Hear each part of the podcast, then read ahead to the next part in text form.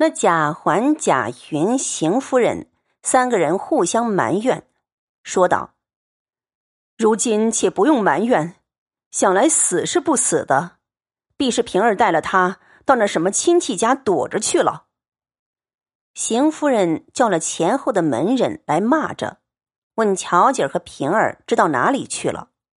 岂知下人异口同音说是：“大太太不必问我们。”问当家的爷们就知道了，在大太太也不用闹，等我们太太问起来，我们有话说。要打大家打，要发大家都发。自从脸二爷出了门，外头闹得还了得？我们的月钱米钱是不给了，赌钱喝酒闹小蛋，还接了外头的媳妇儿到宅里来，这不是爷吗？说的贾云等顿口无言。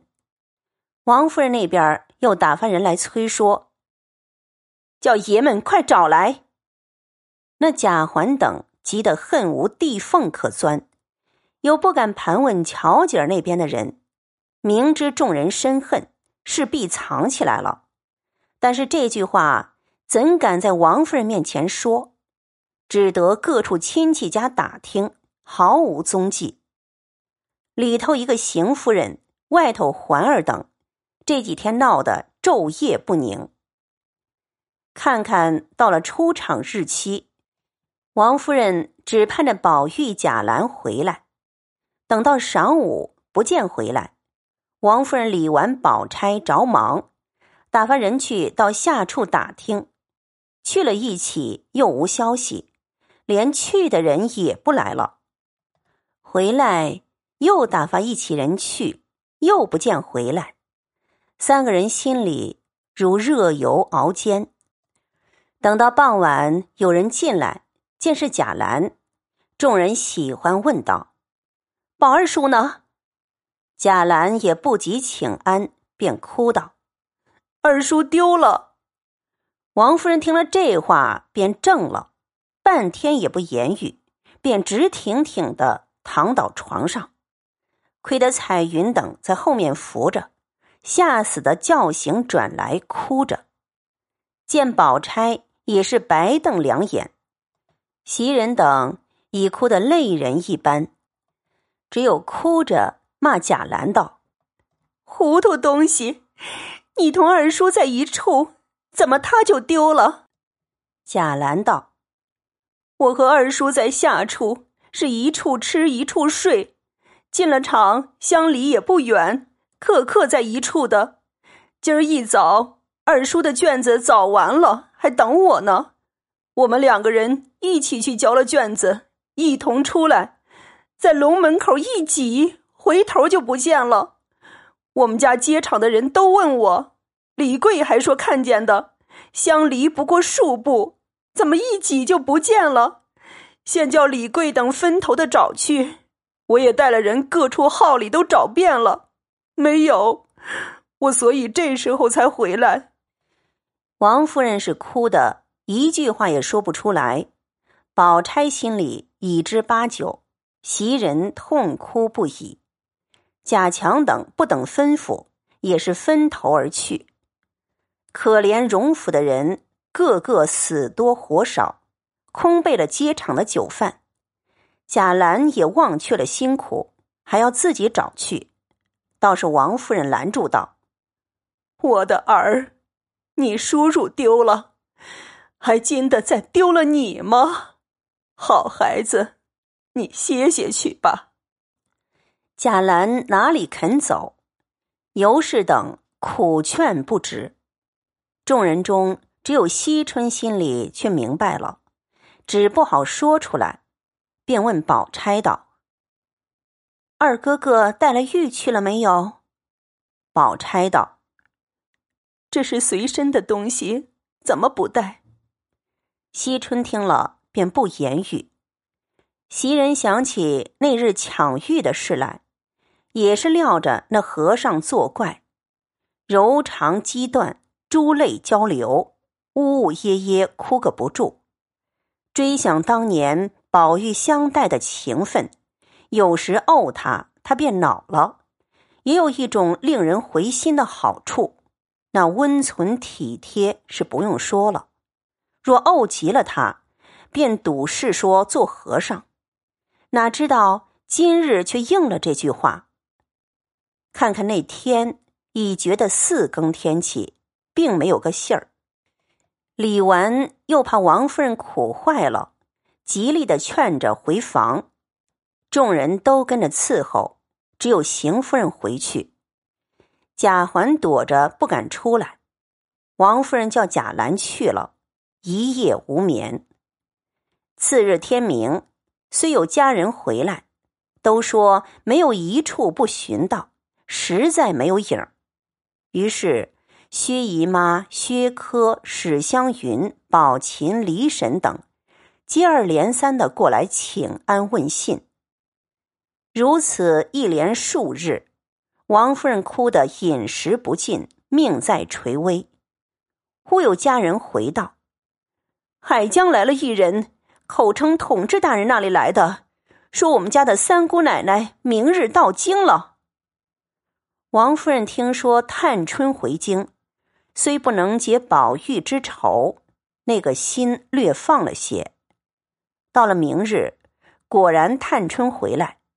众人远远接着，见探春出挑的比先前更好了，福彩鲜明。见了王夫人形容枯槁，众人眼肿腮红，便也大哭起来。哭了一会儿，然后行礼。看见惜春道姑打扮，心里很不舒服。又听见宝玉新米走失，家中多少不顺的事。大家又哭起来，还亏得探春能言，见解亦高，把话来慢慢的劝解了好些时，王夫人等略觉好些。再明儿，三姑爷也来了，只有这样的事，探春住下劝解。跟探春的丫头老婆也与众姐妹们相聚，各诉别后的事，从此。上上下下的人，竟是无昼无夜专等宝玉的信。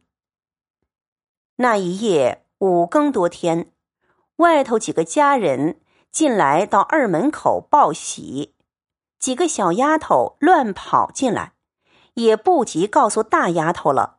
进了屋子便说：“太太奶奶们大喜。”王夫人打量宝玉找着了。便喜欢的站起身来说：“在哪里找着的？快叫他进来。”那人道：“中了第七名举人。”王夫人道：“宝玉呢？”家人不言语。王夫人仍旧坐下。探春便问：“第七名中的是谁？”家人回说：“是宝二爷。”正说着，外头又嚷道。兰哥中了，那家人赶忙出去接了报单回禀，见贾兰中了一百三十名。李纨心下喜欢，因王夫人不见了宝玉，不敢喜形于色。王夫人见贾兰中了，心下也是喜欢，只想：若是宝玉一回来，咱们这些人不知怎样乐呢。